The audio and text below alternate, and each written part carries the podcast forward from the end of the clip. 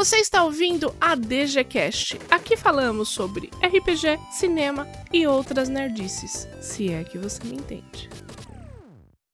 Bom dia, Brasil. Bom pomeriggio, Itália. Good morning, USA. Good afternoon, Irlanda. Good night, Canadá. Good morning, Austrália. Salamapag, Malásia.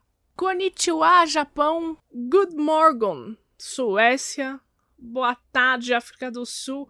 Bom dia, Portugal. Guten morning, Alemanha. E Reino Unido. God Save the Queen. Estamos aqui em mais um podcast, mais um papo gostoso para vocês.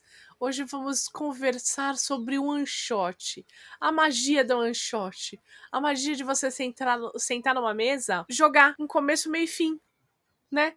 Hoje estou aqui com o Leandro, estou aqui com o Milk para conversarmos sobre isso. Oi, pessoal, boas, tudo bem?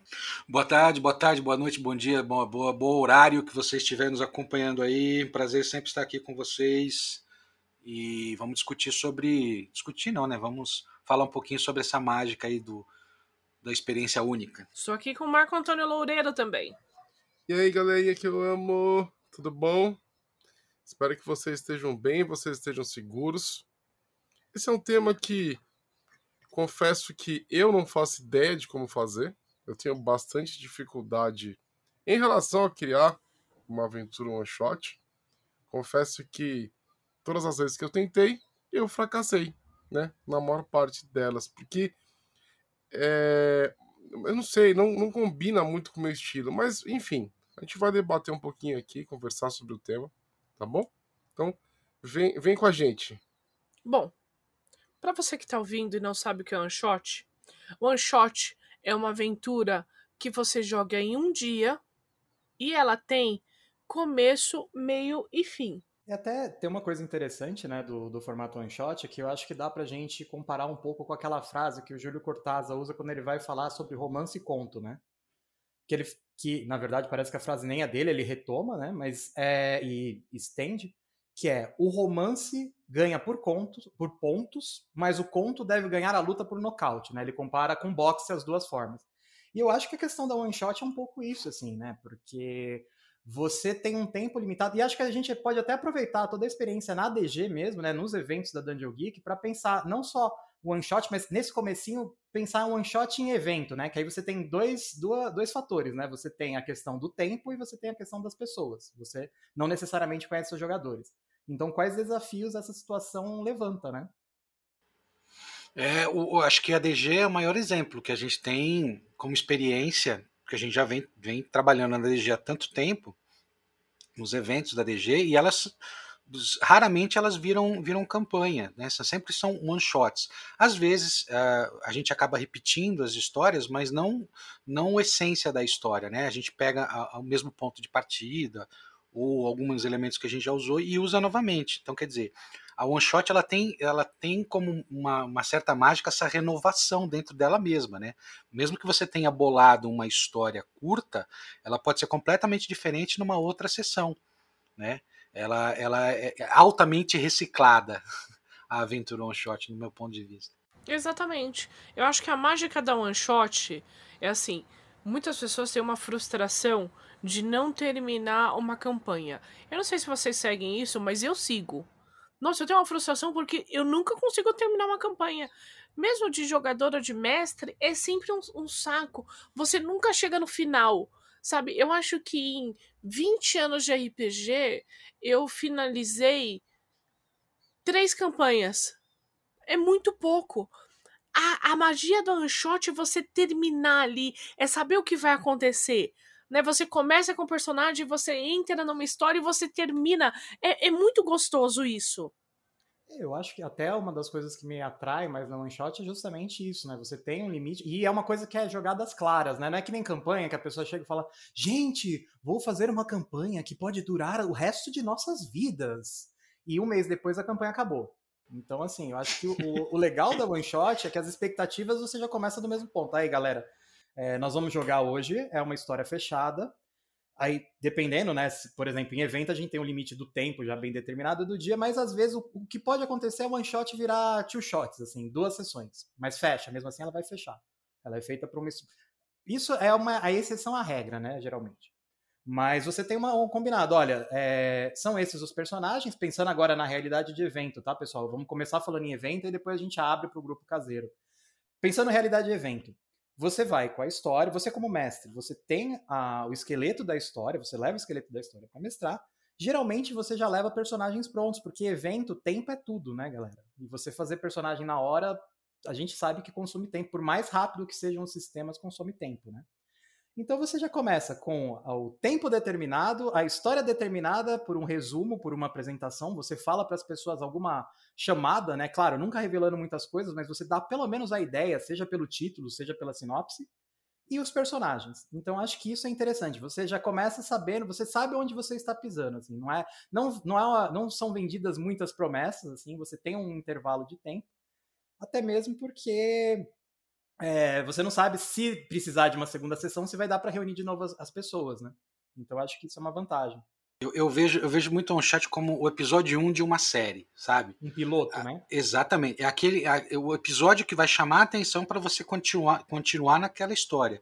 Obviamente, é, como a gente está falando de one shot, não vai ter um episódio 2, mas abre um precedente. Né? Se aquela one shot tiver, tiver um impacto é, interessante, todo mundo gostar, por que não continuar? Né? Então, isso, isso é, é, é um valor da one shot.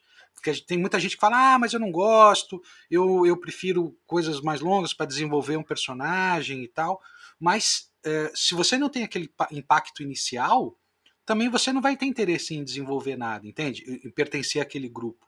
Porque às vezes está se formando um grupo que pode ser um grupo permanente. Isso já aconteceu, né? De, de grupos que jogam uma vez junto e falam, pô, vamos continuar. É, meu grupo atual foi todo conhecido a partir de Unshots, assim, hum, tá Unshots em eventos, mas assim, e não aquele grupo que jogou uma sessão e, ah, vamos ficar juntos para sempre. Não, você vai vendo, pô, joguei com esse, esse cara é legal, joguei com esse, e vai formando um grupo. Vai reunindo aos poucos, né, né? conforme porque vai você, jogando, né? Porque você vai testando, né, os jogadores, você vê, funciona, não funciona, temos convergências, divergências, né, é conciliável, não é, como que é a agenda. É, um, é uma variante, assim, é uma coisa que é, eu acho interessante essas opções. Até isso foi o que me fez voltar a mestrar depois de muito tempo sem mestrar, porque eu, te, eu tinha um grupo fixo, né? A gente jogava campanha, mas era isso que a Domi falou. Que às vezes tem intervalo de um ano entre uma sessão e outra, porque para conciliar a agenda. E fica aquela coisa. Eu falei, velho, se eu continuar desse jeito, eu não jogo mais. Então, vida de adulto, né? Vida é, de cara, adulto é isso. É, e é bizarro, é, vida né? de adulto, cara. Você. Vida de adulto quem é consegue, isso. Quem, quem estoca pode pirim pim pim dá um jeito. Vai, vai é. arrumando. Olha, quem tem uma campanha longa aí, parabéns, parceiro. É. Parabéns, porque é difícil. Eu, particularmente, tinha desistido de jogar DD. Por quê? Porque todo mês era uma ficha nova. É. Sabe? A gente não chegava no quinto nível. Então, assim, todo dia era uma ficha nova. E não sei o que, não sei o que. Não chegava no fim, eu falei, eu não vou jogar mais. Não vou jogar mais, foda-se, não que, jogo. que você. A progressão é muito importante, isso pode ser uma frustração gigante, né? Porque Pô, legal. O legal é você ver o personagem evoluir e ganhar novos poderes. E os novos poderes nunca vêm. A evolução também não. Todo dia é o mesmo. Então, tem isso, né? Exato, e ninguém sai do é. quinto nível. Você tá sempre lendo aquela página que você quer chegar, mas nunca chega, né? É, você, cara. Você, sempre, cara. só de uma bolinha. Eu sei de cor o Ladino. É, eu sei de cor o Ladino até o quinto nível. É. Do sexto eu já não sei mais o que ele faz, porque eu nunca cheguei Vira aquele lá, pesadelo, entendeu? sabe? Que você tá fugindo de alguma coisa, você vê a porta, mas por mais que você corra, você nunca chega. É isso, é, né? É o pesadelo, né? Aquela cena de pesadelo, né? É, assim, correndo, ah, correndo, tá correndo, sempre... e nunca... É. Você tenta berrar, mas não consegue. É, é isso, é o filme, né? o filme do Jason, né? Você corre, corre, corre, e ele te pega, não é, tem jeito. Ele, ele tropeçando. É frustrante um negócio então, desse. É uma coisa meio assim, né? E eu acho que tem um lance, assim, na One Shot, e até baseando em experiências que eu já tive como jogador e como mestre, é, você precisa ter foco. Tá? Quando você vai mestrar, é bom você já pensar num foco. Por quê? Pegando até essa ideia que o Milk comentou, né? De que ah, pode desenvolver um grupo, mas pode não desenvolver. Mas pensando não somente, é, você não está simplesmente você não está tentando fisgar um grupo. Vamos começar desse ponto. A ideia não é fisgar um grupo, mas apresentar uma, um cenário, um jogo, um sistema que você, pelo qual você é apaixonado. Então, pensando nisso, tem o, o, lado ruim é aquela coisa. Peça por uma pessoa falar sobre os aspectos positivos de uma paixão e você pode ficar com 12 horas de monólogo. Não é isso que você quer fazer com seus jogadores, certo? É, o, o RPG é, é algo coletivo, é uma experiência. Então, Você, a partir do momento que você escolhe o que você quer mestrar, seja qual jogo, qual tipo de história, qual aventura, pensa num recorte. Os cenários tem cenários que são riquíssimos. A gente brincou, né, no podcast passado acho que teve uma menção né, do Forgotten Realms, de, do quanto do cenário pode ser, é, pode ser O Remember e o Forgotten Realms. é, então, tem isso, o cenário de vampiro, o cenário chamado de cultura, todos esses cenários são muito ricos, são muito ricos, mesmo os novos são muito ricos. Mas você não vai poder apresentar o cenário todo. Então escolhe, hoje eu quero apresentar esse aspecto. Por exemplo, em Chamado de Cthulhu, hoje eu quero explorar qual é a situação em Smalf pouco antes da batida que deu origem ao conto A Sombra sobre Smalf. Beleza, recortei. É chamado de Cthulhu? É, mas é uma partezinha, assim. Eu vou explorar é um fragmento, isso. Né? É um fragmento. Porque você mas... vai dando perspectivas, assim, diferentes. O legal da, da One Shot é que você pode apresentar o cenário, mas de forma fragmentária. Fica que nem nos contos mesmo. Existe um relato que fala uma parte, existe outro que fala outra. Ou você pode fazer que nem o Sherlock Holmes, né? Ele começa, se eu não me engano, tá? Se, se tiver errado, alguém, por favor, corrija. É, começa sendo apresentado como conto e depois vira romance, né? É, tudo era assim naquela época, né? Era, não, não, não tinha um compromisso com o, o, o, romance em si, né? Eles começavam como contos e aí vem, vem construindo a, a narrativa de romance por completo. Uma coisa que o Leandro está falando, que eu acho que eu até a gente está adiantando um pouco o assunto, que é tipo preparação. Uh, mestre um one shot no, no cenário ou sistema que você adora.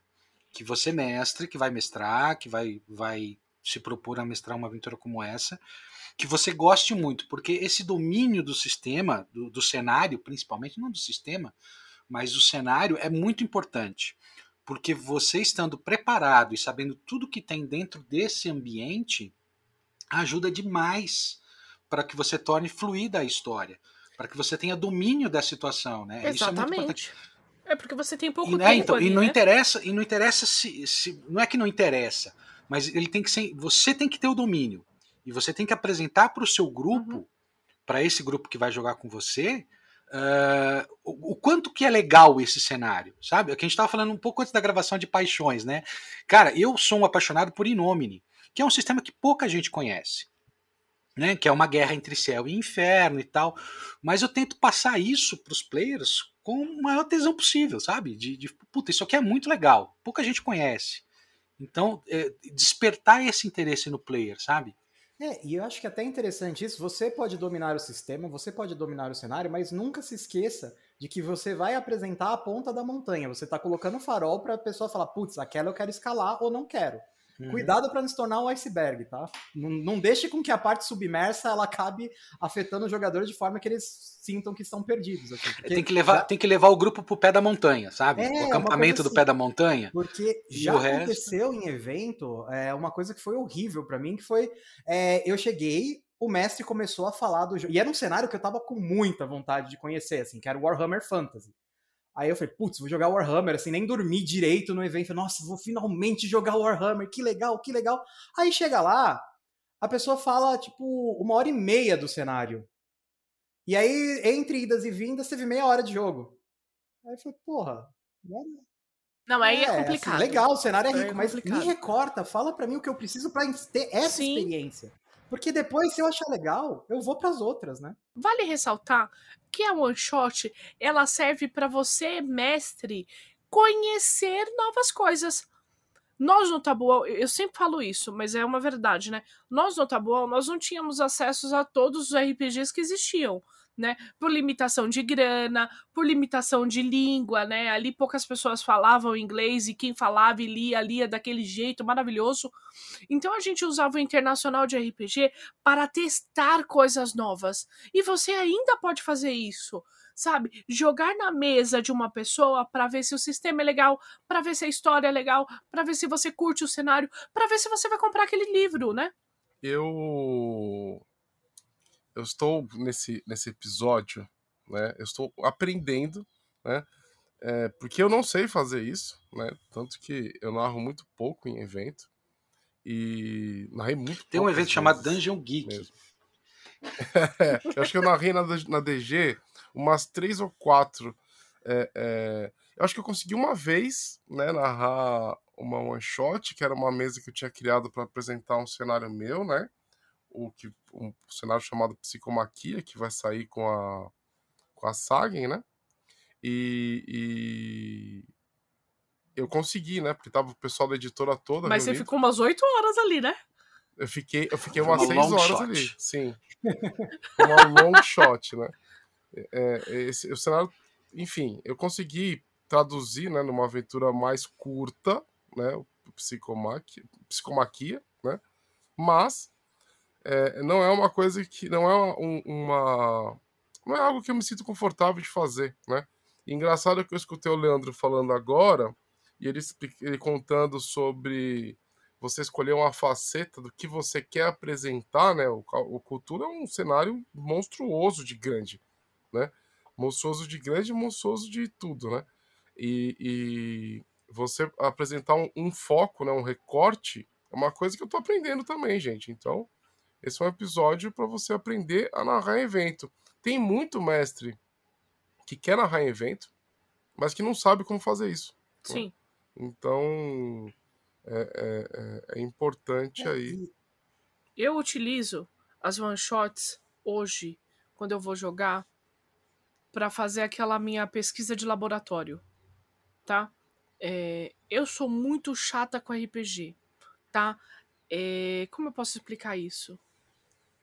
Eu não gosto de cenários e sistemas que eu não conheço. É... Mas como é que você vai? É, então, fica claro. Você usa como, como se fosse um estudo mesmo, como se fosse se estivesse é estudando é para um cartão de visitas, né? Assim. Exatamente. Eu, eu detesto, eu detesto, detesto novidade. Não gosto muito. Então, pega, me pegar de surpresa, detesto esse negócio. Antes de eu comprar um livro, alguma coisa, o que, que eu faço com a one shot? Eu sento ali, falo, vou ter essa experiência para ver se eu gosto.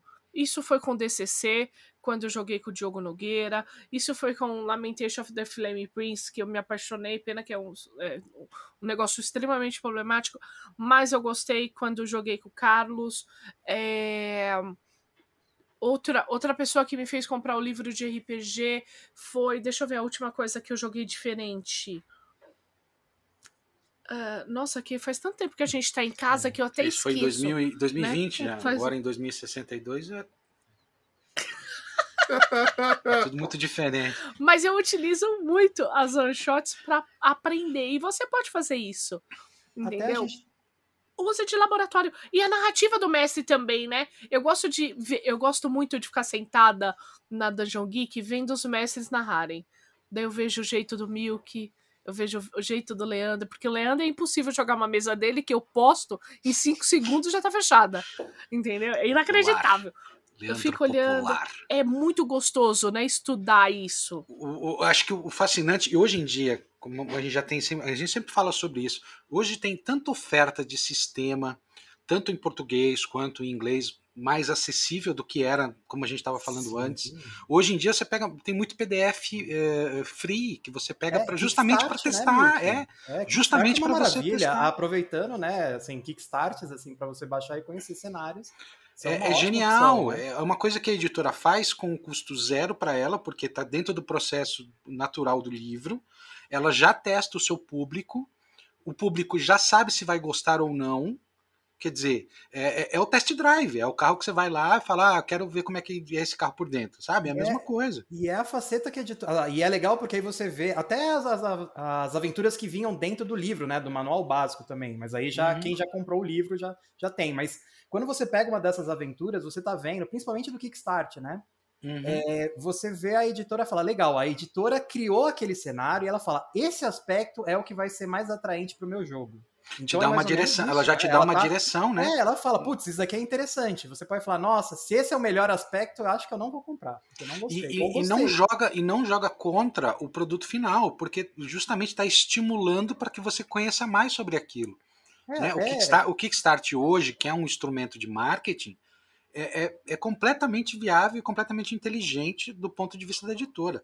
A editora que não faz isso, que fica guardando dentro do baú, não está vendendo o seu produto, ela não está fazendo a pré-venda do seu produto. É porque tem muita é. competição, então você, se você falar, ah, não, vou guardar porque o meu é tão precioso, mas tão precioso que quando lançar vai ser um sucesso absoluto, amigo, já tem gente lançando e as pessoas elas olham o que existe, não no que está na sua cabeça, né? Então, Exatamente. um exemplo foi há uma, mais ou menos uns 15 dias, 20 dias, eu mestrei o Kickstart daquele jogo que ainda nem tinha sido financiado completamente, né? Assim, ou melhor, estava em processo, né? O Broken Tales, que ele é uma visão sombria de contos de fada.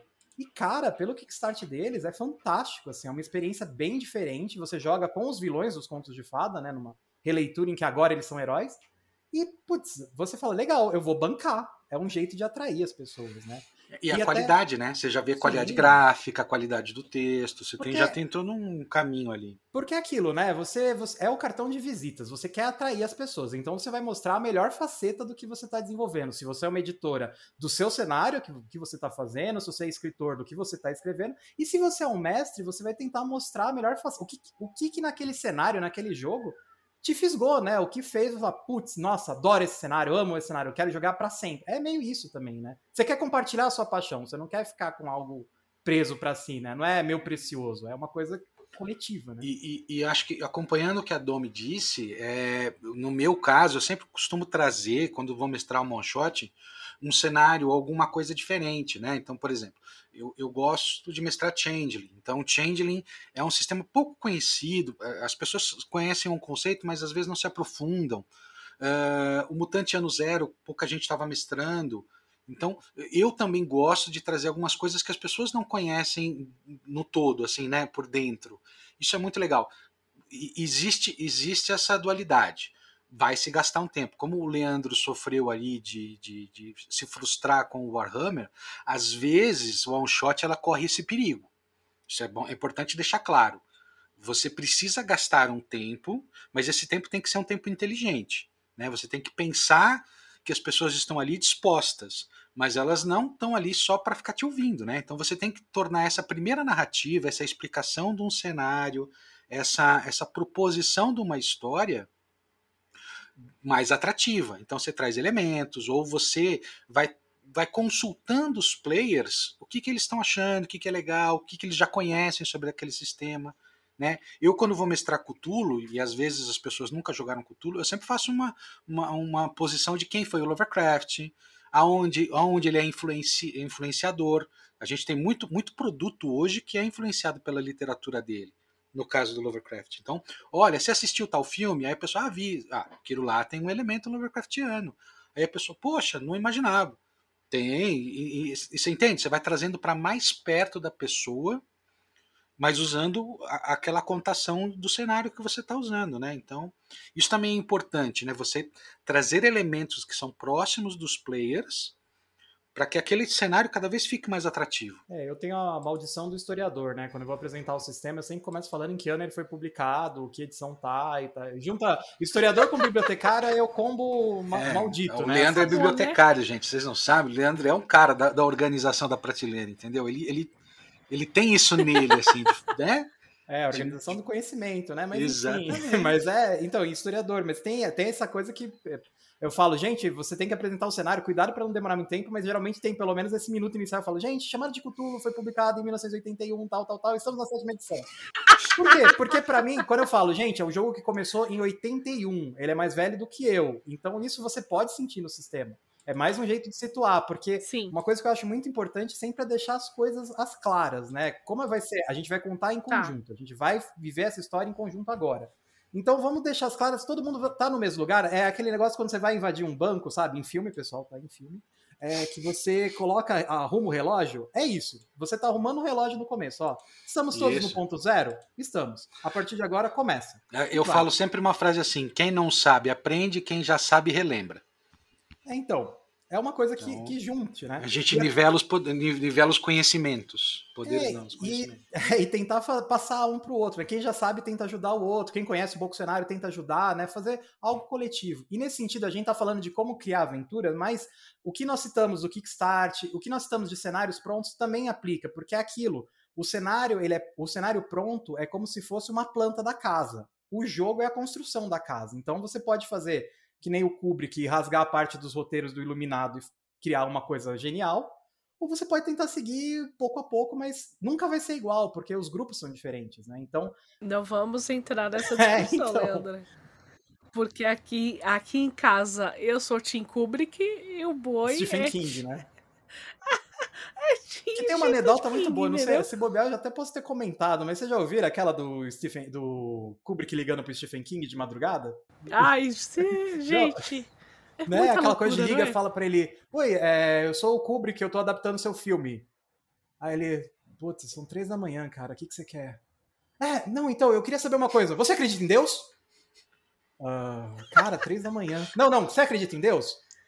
É, ah, eu acho que de certa forma, sim, né? Ah, tá, eu não. Me desliga na cara do Kim. Nem isso, assim, né? Não sei. Não...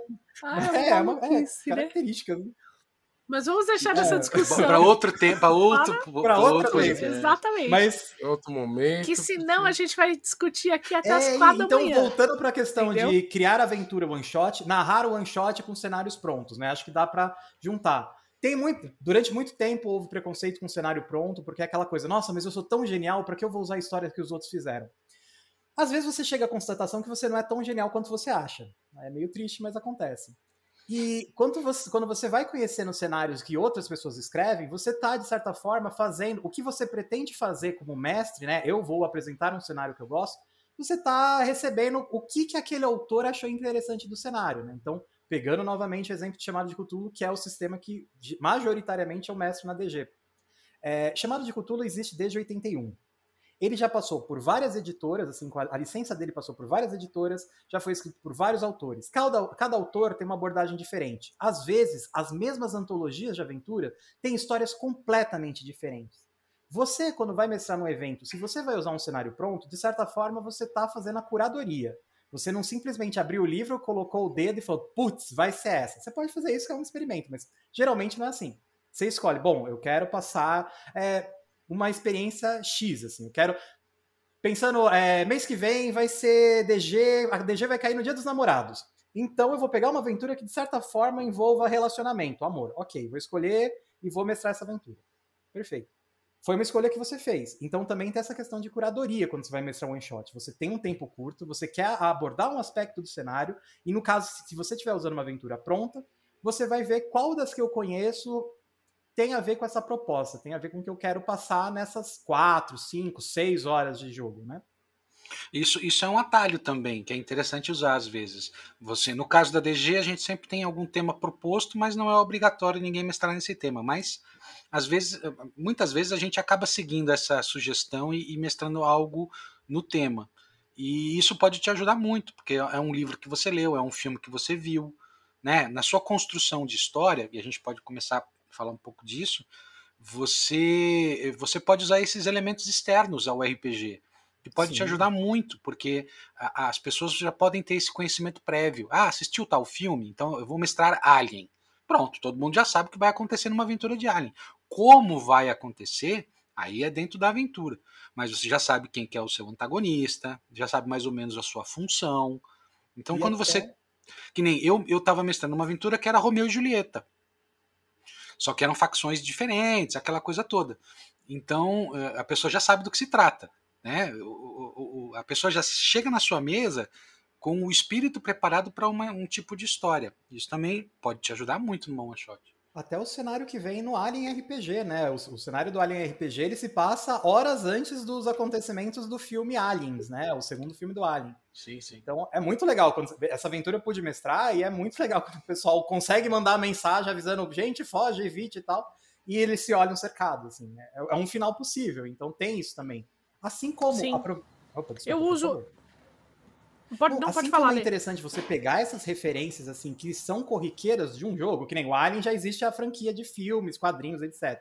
Mas existem jogos que quando você fala vem automaticamente uma referência. Por exemplo, Cult. Você fala Cult, a maioria das pessoas se você falar, por favor, me indique um filme para Cult, vão falar Hellraiser. É meio uhum. que padrão, né? Ah, vou fazer Hellraiser, vou me inspirar em Hellraiser, vou colocar as configurações do lamento e tal que é muito legal. Eu adoro Hellraiser, assim, é um dos filmes que, sei lá, é, eu, eu acho que é um, provavelmente é um dos que eu mais vi de terror, né? Mas assim, Você também pode aproveitar uma one shot, que é uma experiência assim é, limitada em tempo, em proposta, e buscar outras referências para criar ela. Um exemplo para cult, que poderia ser. Não sei se vocês conhecem um filme de 1996 chamado O Livro de Cabeceira, The Pillow Book. Cara, é um livro que. Ah, aliás, é um livro, não, desculpa, é um filme que é baseado num livro que existe, Pillow Book, mas é um livro medieval japonês. É, aliás, agradeço a dica para Gabriela Osílio. É, cara, é um filme que quando você assiste, você vai chegando até o final e você fala, amigo, isso daqui é uma aventura de cult pronta.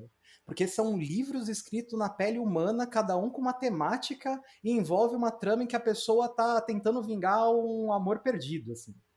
Cara. Aquele 23 com Jim Carrey. Sim. É. O Fantástico não, não é legal também? É, 8 milímetros. 8 milímetros.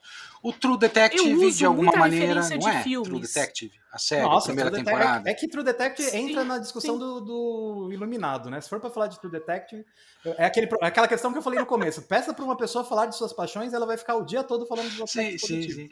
É, então, então, vamos... então muda, então Mas muda. É. Mas eu uso muita referência de filme por causa do tempo.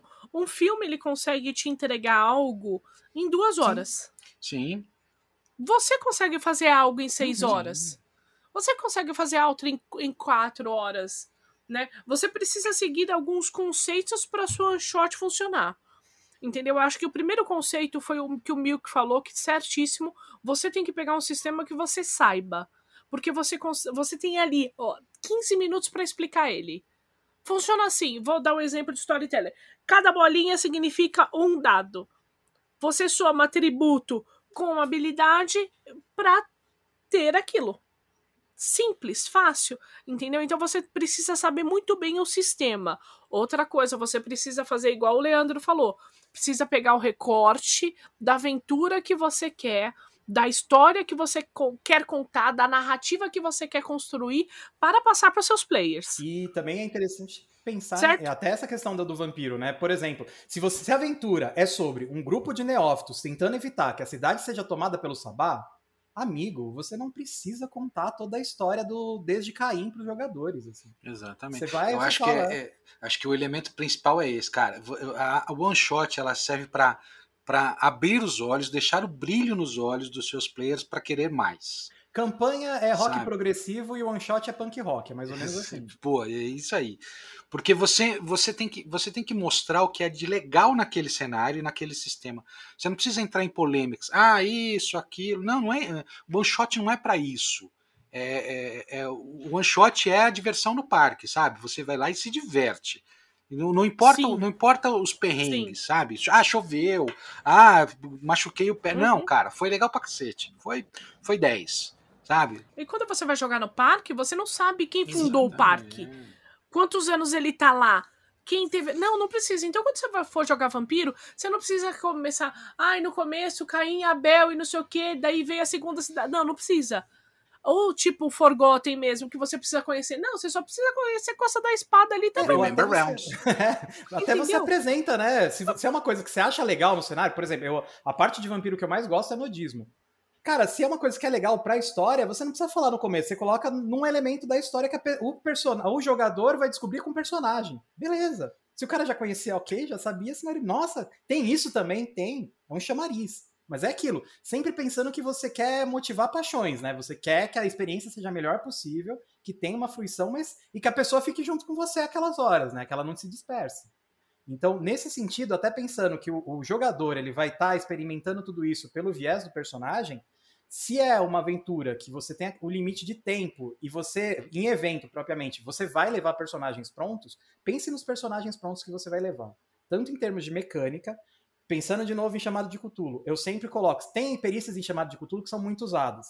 Então eu, eu coloco as perícias que têm maior pontuação em pelo menos dois personagens. Porque assim, se acontecer alguma coisa que não veio o jogador, tá sobrando, não tem problema se não vão escolher aquele jogador. Vai ser coberto em termos de mecânica. Exatamente. E também tipo de personagem, porque você pode, claro, tem gente, às vezes numa mesa todo mundo quer jogar com o mesmo personagem. Acontece.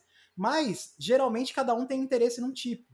Então, pense nisso, assim, também, fazer um grupo variado, ou até pensando no Alien, nossa, são todos marines, mas, cara, cada um tem uma personalidade. Então, como que você vai fazer isso para a pessoa sentou, ela vai poder ter opções mesmo, ela vai olhar, ah, esse eu gostei, esse eu não gostei e tal, para vivenciar o jogo. Então, é importante você pensar nos personagens em relação à história também para tentar otimizar a experiência, né? Que é uma característica do one shot, né? A gente sempre leva para ganhar tempo, que a gente está falando justamente de tempo, como condensar tudo isso em um menor tempo.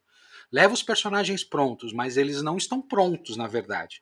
O que você está levando é a profissão, é a especialidade. Você está levando personagens que são úteis para aquela história que você já pensou. Né? Então, essa história que você já pensou, esse policial é importante, esse advogado é importante, esse seja lá o que for, mas a personalidade, o nome, de onde vem, para onde vai, aí é o player que vai dar. Sim. Entende? Então é, é aí que você está trazendo o cara, a pessoa, o player, para dentro da tua história, né? Porque de repente o cara bolou uma história que você fala, putz, tem tudo a ver com o que eu já bolei, então já está linkado. Ou não, o que ele está falando para mim é, é tão legal que eu vou usar. E a minha história, às vezes, ela só vai servir como pano de fundo. Cara, rolou, é, é, interessante você falar isso, que rolou uma vez uma one shot, a galera tava jogando chamado de Cthulhu pela primeira vez. E geralmente eu levo só a primeira parte da ficha, que é o que tem a parte mecânica, né? Porque é a que descreve quais são seus aliados, seus interesses e tal. Eu deixo pra galera fazer na hora, né? Porque a one shot vai ter um, um, um recorte bem delimitado, né? Então eu deixo pra pessoa fazer na hora para ficar mais fácil dela interpretar. Rolou uma vez isso. Como era um cenário pronto, a editora mandava as duas páginas que tinham uma, um pequeno histórico atrás, né? E nesse histórico, o personagem era uma. Era uma o evento era uma apresentação de uma múmia em que iam mostrar lá um, uma ricaça ia mostrar a múmia que ela conseguiu no começo dos anos 20. Assim, roubaram do Egito e apresentar para os outros ricos. E esse cara era justamente o acadêmico que era o que ia falar, pô, o que vocês estão fazendo aqui é trabalho de amador, né, gente? Ficar abrindo múmia desse jeito é, pô, desrespeito à egiptologia ele era, na visão dos, de quem criou a aventura, ele era para ser o contraponto, ele era para ser o cara, a pedra no sapato da, das pessoas, né? De quem era uhum. favorável a essa pessoa. E aí o, o, jogador pegou a ficha, olhou e ele viu quando a NPC apareceu, né? Eu coloquei a imagem dela, tal. Ele falou, pô, ela gosta do Egito que nem eu. Ela é linda, ela é fantástica. Não, ele não é contra, ele é, na verdade, um amor platônico, ele é apaixonado. Tudo bem? Tá aí eu Muda li tudo. assim. Muda tudo. Aí eu falei, pô, por que não? Nossa, é, fiquei, genial, né? E aí toda a história foi nisso, né? Então, quando ela tinha, quando ela tinha um interesse romântico, ele ficava meio de fazer, nossa, ele tá meio com ciúmes, ele tá vermelho, ele tá. Deu toda uma outra dinâmica. Tanto que ele morreu por causa do amor dele no final, assim. Porque todo mundo correu, ele foi salvar ela e se deu mal. Tava pensando aqui, um grupo, um grupo de DD, por exemplo. Você deixa em aberto para o player escolher a, a, sua, a sua linha lá, é, good, o good, a sua tendência, né? E de repente você tem um ladino que ele é assassino mesmo, ele curte matar as pessoas, sabe? Ele, tem, ele, ele é meio sádico. E, e, isso o grupo tem que controlar. Às vezes é uma testemunha, alguém importante que precisa ser só capturado e não pode ser assassinado. Bom, calma aí, mano, não é assim, sabe? O, o fighter, ele, ele luta com que estilo de arma? Né? Ele tem um estilo próprio, ele usa duas armas ou uma arma mais pesada, sei lá. Você vai deixando muito, muitas perguntas para que os players respondam.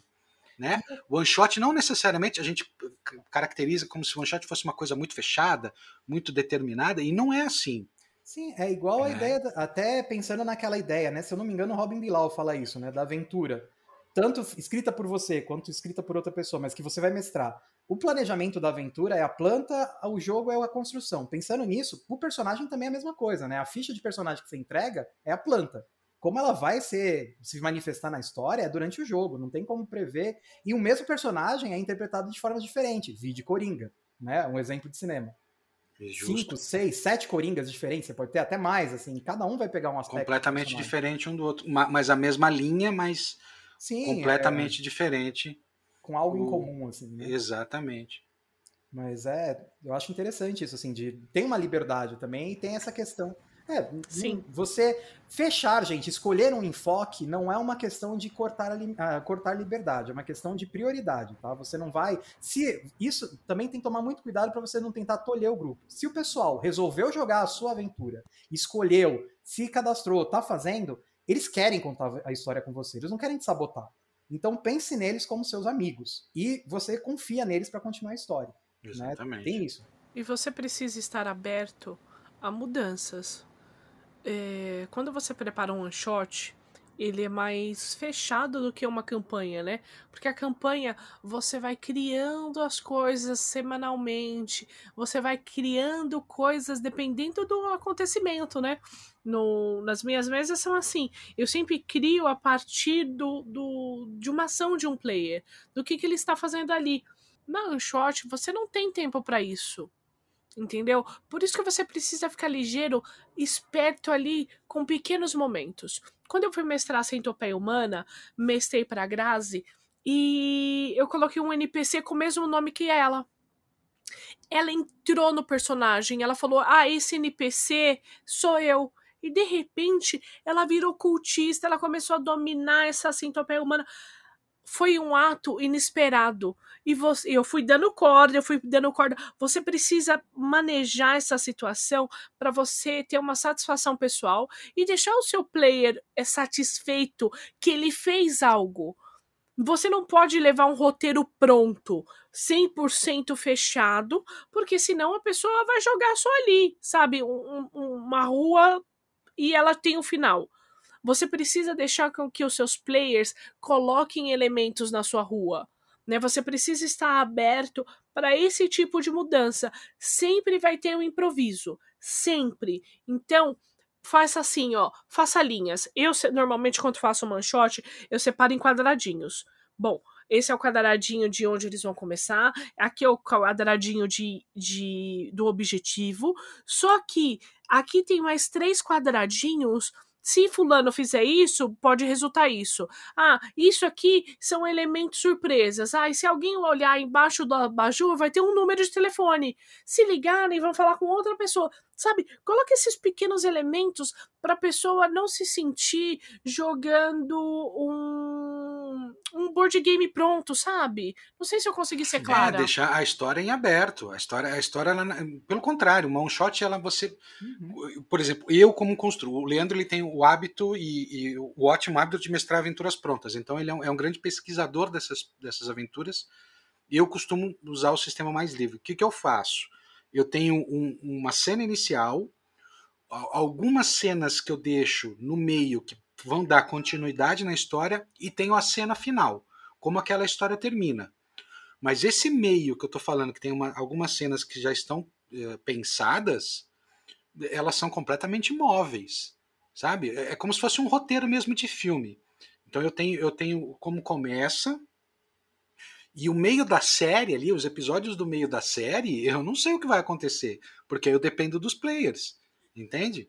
o que, que eles vão me dar para a gente poder construir essa história juntos. Até pensando nessa questão de aventura pronta, né? Durante muito tempo, quando eu comecei, né, RPG, eu, eu não gostava de aventura pronta, porque não, vou fazer e tal. Aí surgiram Vampiros na Penha, projeto espacial da NASA aqui em São Paulo e afins, né? Quando eu tinha uns 13 anos. Né? Então, Aí, agora a gente vê ó, é uma coisa assim, 13 anos, cara, referências, né? Você faz isso, né? Alien versus Predador e vampiros, esse tipo de coisa que na época era bizarro, mas hoje, dependendo da do formatação, você pode falar visionário, né? Oi, Zack Snyder. Então, mas é, pensando nisso, na Aventura Pronta, o que eu acho legal é o seguinte, é aquela questão do iceberg, né, que a gente comentou. A Aventura Pronta, você lê e você não vai mestrar naquela sequência, muito provavelmente, porque é, você tem que escolher como que você vai tornar aquilo mais palatável. E tem aventuras que têm ótimas ideias, mas a execução é sofrível. Então você vai ler aquilo, você vai pegar o roteiro e você vai canetar a aventura pronta, tá? Não precisa ser literalmente, mas você vai ler, você vai falar, putz, legal, mas esse começo não vai pegar os jogadores. Tem uma aventura, se eu não me engano, naquele livro Abominações de, de Peterson, né? Que até existe agora em português, que ela é de briga de gangue, tem uns esquemas e tal. Eu falei, legal, eu não vou pegar os jogadores se eu começar desse jeito, vai ser uma queimada devagar. Então eu já coloquei a primeira cena, era o cara abrindo um galpão, né? Abrindo a porta do galpão e a cabeça de um cara explodindo na frente dele, assim, com um tiro. E começa um tiroteio. É uma coisa que o, aquele autor, o, o Ron Edwards, né? Que todo mundo conhece pela Forge e tal, ele tem um RPG chamado Sorcerer, que ele fala, né? Você tem que colocar bangs para os seus jogadores. Isso nas aventuras que você está criando e nas aventuras que você está mestrando, mesmo que sejam prontas. Então, você tem que tornar aquilo que você leu e que a ideia é boa, você tem que ver como que você vai apresentar aquilo. É mais importante você ter respeito aos seus jogadores e ao seu tempo do que o autor que escreveu alguma coisa. Porque ele já escreveu, tá pronto, tá publicado. Agora, o que conta é a experiência, né? A performance. É, isso, isso é importante. Eu acho que o mestre de one shot, ele é um mestre experiente. Não necessariamente que você precise ser, né? Você, se você estiver começando, mestrando as suas primeiras aventuras, eu te recomendo mestrar one shots para ganhar rodagem. Isso vai te trazer muito conhecimento, é, muito jogo de cintura, como a gente fala, né? Mas é, vai, te, vai te mostrar que existem possibilidades que você não pensou. E isso é a mágica do RPG né? Acontecer coisas eh, naquela. Você foi para uma aventura de Alien e às vezes acabou num, num romance, numa, numa, numa ajuda de, de, de família, sabe? Quando a coisa vai para um outro caminho que você não esperava, essa é a grande mágica do RPG, né? Contar uma história inesperada, sem, sem previsões. Então, se você é mestre, já experiente, o boi, aí, boi, mestre one shot algumas vezes para de repente se desprender desse desse momento. E os caras e as pessoas que estão começando, eu recomendo, cara, faça, faça porque pode até não sair legal nas primeiras, mas você vai ganhando uma rodagem e isso vai te, vai te, vai te ajudar muito numa campanha na frente, porque você vai ter um outro tipo de planejamento. E é legal para experimentalismo também, né? Se na campanha geralmente você atrai porque é um jogo que todo mundo já conhece, já gosta, curtiu a proposta, a one shot também é um momento em que você pode pegar aquele RPG obscuro que você tem, assim, que você fala, putz, meu grupo não vai gostar tanto da proposta, mas se eu apresentar para essas pessoas, quem sabe alguém se interessa.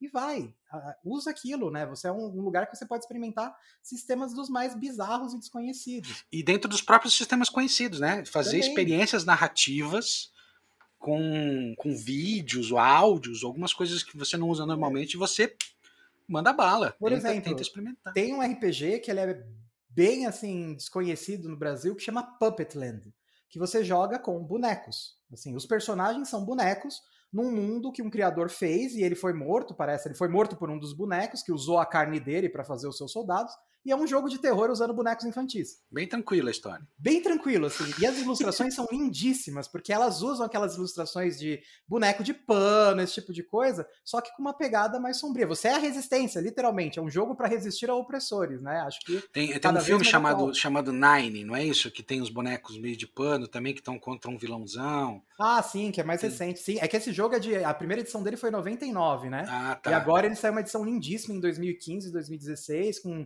ilustradores ótimos, assim, ficou muito, muito bonito. Só que é um jogo experimental, é muito experimental, porque se você chegar. Eu lembro a primeira vez que eu li a resenha, se eu não me engano, foi até o próprio Tiro que escreveu. Era Puppet, um jogo de jogar de boneca. Eu li aquilo e falei, meu, quem que vai jogar? Como você vai conseguir jogador para isso? Felizmente eu consegui agora. E você tem uma experiência que é uma hora de jogo, gente. A gente tá falando de, do tempo sempre ser nessa coisa que você vai contar. Puppet Land, literalmente, o jogo tem que durar uma hora. É cronometrado. Por quê? Porque ele imita teatro de bonequinho aquele teatro do Mr. Punch. Então, você tem que fazer a história ela percorrer de uma hora e você vai colocando coisas de personagem que é, você sempre tem que jogar como se você estivesse apresentando o jogo para um público externo que está assistindo.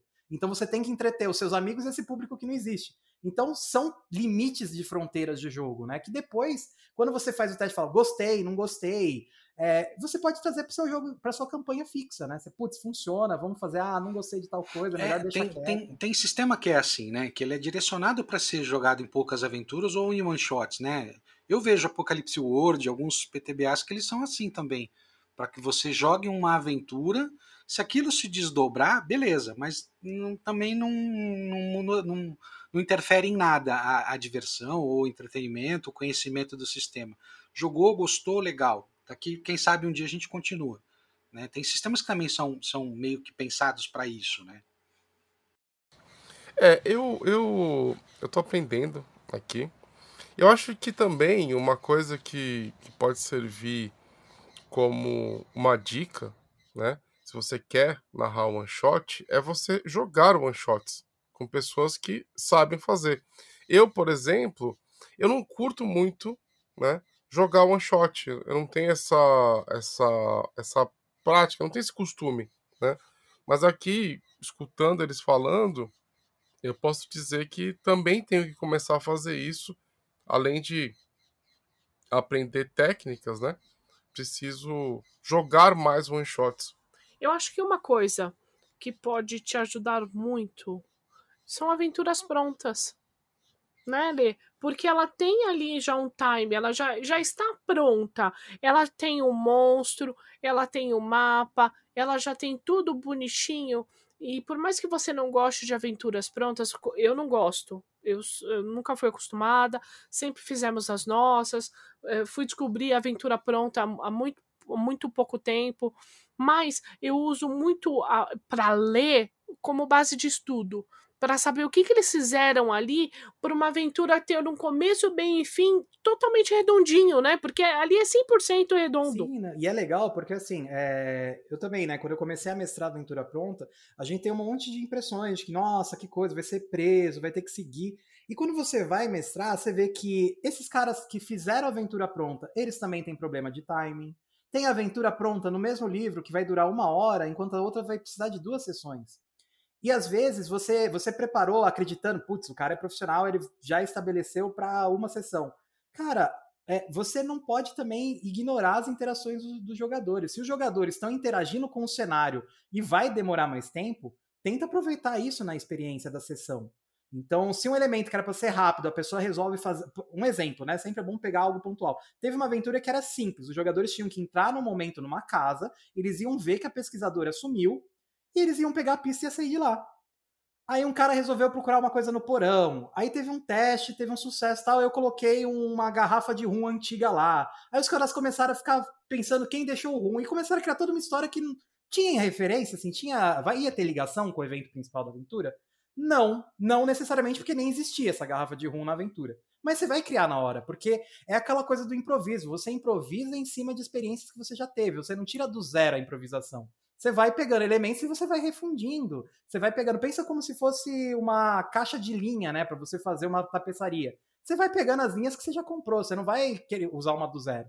É meio isso também a aventura quando você está mestrando. Mesmo one shot, se você ficar muito escravo da one shot, muito preso ao one shot, assim, não sair daquele roteiro, é, ela, o pessoal pode notar. Até tem uma coisa bem legal na, no Raço de Cthulhu, no sistema que deu origem a ele, né, no Exoterroristas, no Fear Itself, o autor ele fala sobre a questão de playtest, né?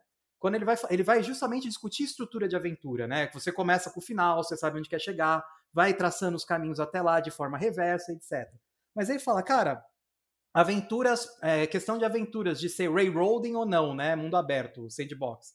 Falou, às vezes a aventura que era menos, que a gente fez pensando mais ser sandbox, quando a gente foi pegar a impressão da playtest, a galera falou: "Nossa, me senti muito direcionado". Aí o cara, pelo quê? Assim como às vezes uma que você fez, não, é de A a B, a C a D. Dependendo de como ela é mestrada, o cara fala: "Nossa, nunca me senti tão livre na vida, foi a melhor experiência que eu tive". Já rolou isso em jogo, assim, uma aventura que é, eu mestrei uma vez, que era na, em chamada de Cthulhu na União Soviética. Até existe agora, já foi publicado agora em português. Cara, no final da sessão, eram, você estava num lugar fechado, no frio, com todos os fatores de isolamento de horror, mas um jogador virou e falou: Nossa, aí eu nunca me senti tão livre assim, foi a melhor experiência que eu tive. Putz, que legal. Mas a, a experiência sempre é muito individual, né? Assim, tanto para mestre quanto para jogador. Eu acho que, eu acho que o legal da One Shot é isso. Ela traz muitas coisas que às vezes não está no livro. Muitos elementos, mesmo de cenário mesmo, coisas que os caras acabam não colocando no, no livro de cenário, no livro, no livro base, e eles acabam falando, pô, a gente podia ter colocado, mas vamos colocar nessa aventura, porque ela também tem relação.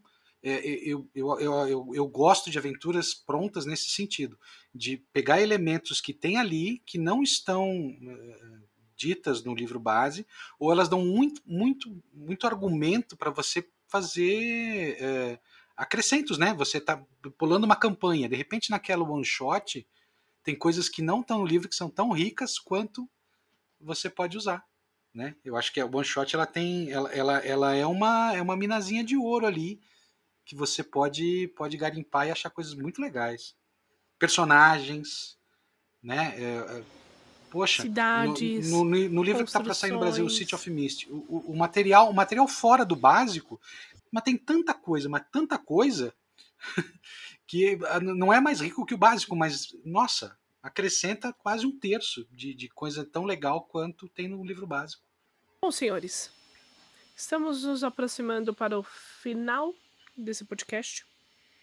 É, Lê, Quais são suas considerações finais e quais são suas últimas dicas para os nossos ouvintes. Então, considerações finais, até reforçando. Pense nos seus jogadores, tá? Assim, você possivelmente você não vai conhecer os jogadores, mas pense em como eu vou criar, que história eu vou ou escolher ou criar para otimizar a experiência, assim, para passar do melhor jeito possível, no menor espaço de tempo, aquela experiência do, do jogo e do cenário que eu gosto. Então isso é importante, assim, você pensar ter eles em vista. Você já gosta do cenário, você quer que as outras pessoas gostem também. Então tenha eles em vista e escolha jogadores, situações. O recorte que você vai escolher é muito importante para a forma como você vai apresentar isso, né? A forma importa. Então acho que prioritariamente é isso do tempo, assim. Agora a dica é fique aberto a referências. Você, o que o Milk falou, o que a Domi, o que o Boi, é, você, quando você vai mestrar, você não vai ficar só preso nas suas anotações ou na, na, história pronta. Você vai ter vários momentos em que as coisas vão acontecer de forma inesperada, porque essa é a graça do RPG, mas quanto maior, quanto maior for o cabedal de referências que você tiver, mais fácil vai ser improvisar e criar algo novo na hora. Então é bem interessante. Não, não crie barreiras, assim, não crie trincheiras para suas referências. Junte as coisas tudo e faça de uma vez. Música, cinema e tal junta tudo, assim. Sempre tenha isso de como um, sei lá, como um plano B, assim. Você, se você precisar improvisar, você sabe de onde tirar. Você pode acreditar que não, mas na hora certa vai dar certo, tá bom? É, é isso aí. O, o que o Leandro tá falando é isso. Se abasteça. Hoje em dia, como a gente está jogando muito virtualmente, cara, você pode pegar imagem, pode pegar música, pode pegar trechos de filme, Cara, hoje, hoje sendo à distância, você tem toda essa, essa gama de coisas que você pode usar como elemento para te abastecer. E uma coisa que eu acho que é legal do One Shot, não tenha medo. Vai, vai acontecer erros, tem aventuras que vão ser frustrantes, mas ela não é a última. Você tem outra oportunidade, vai vir outro grupo, vai vir outras pessoas. Então, não tenha medo, arrisque, tente fazer e, e só, só exercitando, fazendo várias vezes, que você vai entendendo a mecânica de uma aventura de menor tempo. Então, não tenha medo. E outra, para você que é mestre, procure sistemas novos, porque isso também é muito legal. Você vai aprender mecânicas novas. Talvez você não use numa one shot, mas você vai ter como referência também coisas de outros RPGs que você talvez não conhecesse, que você também pode usar numa aventura mais curta, que deixa as coisas mais dinâmicas. Tem sistemas que são, são muito mais simples no, no quesito mecânica. Então, às vezes é interessante para você que quer mestrar uma história, você tem uma história, um cenário que você gosta, mas aquele sistema às vezes é muito pesado. Então você pode adaptar, não tem problema nenhum. Né? O RPG é livre. Então eu recomendo que você arrisque. Se prepare, se abasteça e arrisque. Se joga e importante, se divertir. No final daquelas horas, pessoal saiu gostando da sua história, se interessou pelo sistema, é o seu é, o, é a recompensa que você merece. Se o pessoal gostou e acabou ainda mais se interessando, 10. Foi nota 10 a sua aventura. Então, só fechando, é, assim, aproveitando o que você falou, lembra que o perfeito é inimigo do feito. Então, nesse caso, principalmente one shot, né? Faça, arrisque. Ex exatamente, não tenha medo. Marco Antônio, suas considerações finais. Galerinha que eu amo, muito obrigado por vocês terem ouvido. Espero que vocês fiquem bem, fiquem seguros. É... Para quem não me conhece, eu sou autor. Eu tenho um livro na Amazon chamado O Devorador de Estrelas. É um livro sobre horror cósmico. Então, se você gostar do tema, né, é uma boa pedida e seria uma honra ter você com a minha leitura ou com o meu leitor. Além disso, eu sou um dos autores de um cenário que já estamos divulgando chamado Pact of Dragons, um cenário de RPG para Dungeons and Dragons quinta edição, beleza? Então, dá uma olhadinha nas redes sociais é, Pact of Dragons, né? Arroba Pact of Dragons em tudo. Nós temos Twitter, tem Instagram. Dá uma olhadinha, que é um cenário super bacana, que tem a temática, né? focada nos dragões. Né? Nós acreditamos que em diversos cenários de RPG, os dragões eles ficam é, é, meio que esquecidos, eles não têm o destaque que eles deveriam ter, né? E, e eles são tratados como se fossem grandes pichorras né? de itens mágicos e tesouros. No nosso cenário, isso não acontece. Nós temos uma abordagem completamente diferente em relação a essas criaturas icônicas dos mundos de fantasia, tá? Para você, me segue também no Instagram, autor MA Loureiro, para você acompanhar outras novidades. E se você gosta do nosso trabalho, eu peço que você faça um favorzão, né, de divulgar, compartilhar, mostrar para as pessoas esses nossos é, episódios, né, que fazemos com tanto carinho para vocês. Mas é isso e fiquem com Deus. E para você que ouviu esse podcast até agora, muito obrigada. Não se esqueça, arroba Dungeon Geek 21. Isso no Facebook, no Instagram, no Grindr, no Tinder ou na padaria mais próxima da sua casa. Não se esqueça também que todo segundo sábado do mês temos um evento de RPG. São one-shots. Venha, jogue, faça o seu laboratório e venha aprender a narrar one-shots. Todos os dias na twitch.tv barra 21 estamos ao vivo com alguma programação só para entreter você. Do mais, fique bem, fique seguro e até a próxima. Tchau. Tchau. Joga RPG.